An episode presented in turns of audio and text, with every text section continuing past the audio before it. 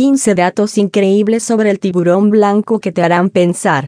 El tiburón blanco es un majestuoso pez cartilaginoso de gran popularidad por su impredecible comportamiento y feroz anatomía, pero esta criatura marina es más que un conjunto de dientes afilados y gusto por la carne. Se trata del máximo depredador de los mares con un rol ecológico muy importante que es el de equilibrar las cadenas alimenticias de su entorno natural. Es un pez de grandes dimensiones. Son las hembras las de medidas superiores. La forma robusta del cuerpo, más la longitud de 4 a 7 metros y un peso que oscila entre 3.000 y 3.400 kilogramos, les otorga la apariencia suficiente para imponer su presencia depredador en las aguas del mundo. Son fácilmente identificables. Si el tiburón que observas tiene un hocico en forma de cono, su aleta dorsal es grande y triangular, y tiene una piel bicolor que va del gris en la parte superior, al blanco en la zona inferior, se trata de un gran tiburón blanco. Tienen un ancestro colosal. Se dice que comparten un ancestro común con el megalodón, una especie extinta que según las investigaciones, alcanzó longitudes que superan por mucho al tiburón ballena. Estamos hablando de aproximadamente 17 metros de punta a punta. Están equipados con una poderosa mandíbula. Poseen hasta 300 dientes aserrados, filosos y triangulares dispuestos en varias filas que van mudando durante toda su vida. El tamaño y forma de cada pieza dental es causante de ese pánico colectivo que todos conocemos. Los tiburones blancos tienen ámpulas de Lorenzini, estos órganos sensoriales les ayuda a detectar los campos magnéticos de los animales en movimiento y a orientarse con relación a las corrientes oceánicas. Tales ámpulas se encuentran a lo largo de la cabeza del tiburón. Tienen un poderoso olfato. No es un mito. Son capaces de detectar una sola gota de sangre en 100 litros de agua y pueden ser atraídos por un cadáver que se encuentre a 5 kilómetros de distancia les gusta la carne. Con esto no queremos decir que amen la carne humana. Ellos prefieren calamares, rayas y una amplia variedad de peces, aunque cuando tienen la oportunidad, cazan animales más grandes como focas, leones marinos y algunas veces delfines. Dominan mares y océanos.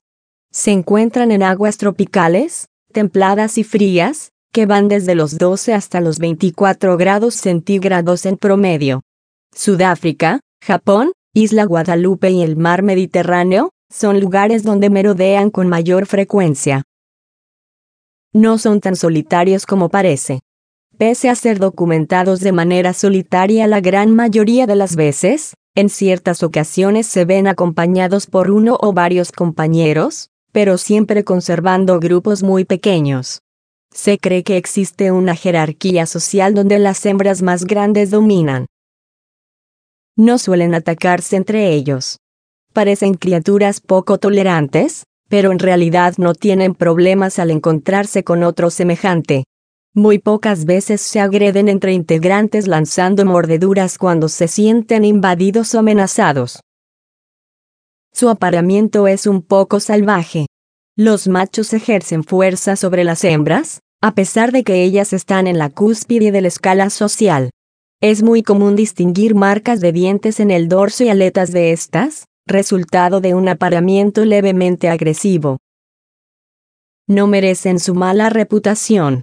De 1990 al 2013, se registraron 153 encuentros con humanos, 35 de ellos fatales se reconocen como especies de cuidado con los que debemos tener precaución, pero estadísticamente, la gente muere más por accidentes en bicicleta que por ataques de tiburones blancos.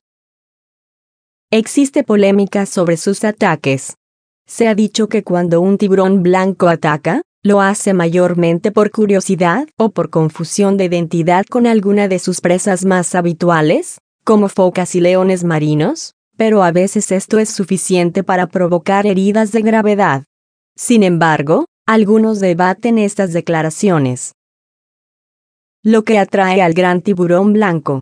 Evita ingresar al agua con heridas abiertas o acercarte a bancos de peces, pues esto atrae a varios tipos de tiburones. De igual manera, es recomendable no alejarse de las orillas y permanecer en grupo. Su estado de conservación es vulnerable. La pesca deportiva y las capturas incidentales son las principales razones de su declive poblacional. A ello se suma el comercio de sus partes corporales como souvenirs y la extracción de sus aletas para el mercado oriental. Se desconoce el número de individuos que sobrevive en la actualidad.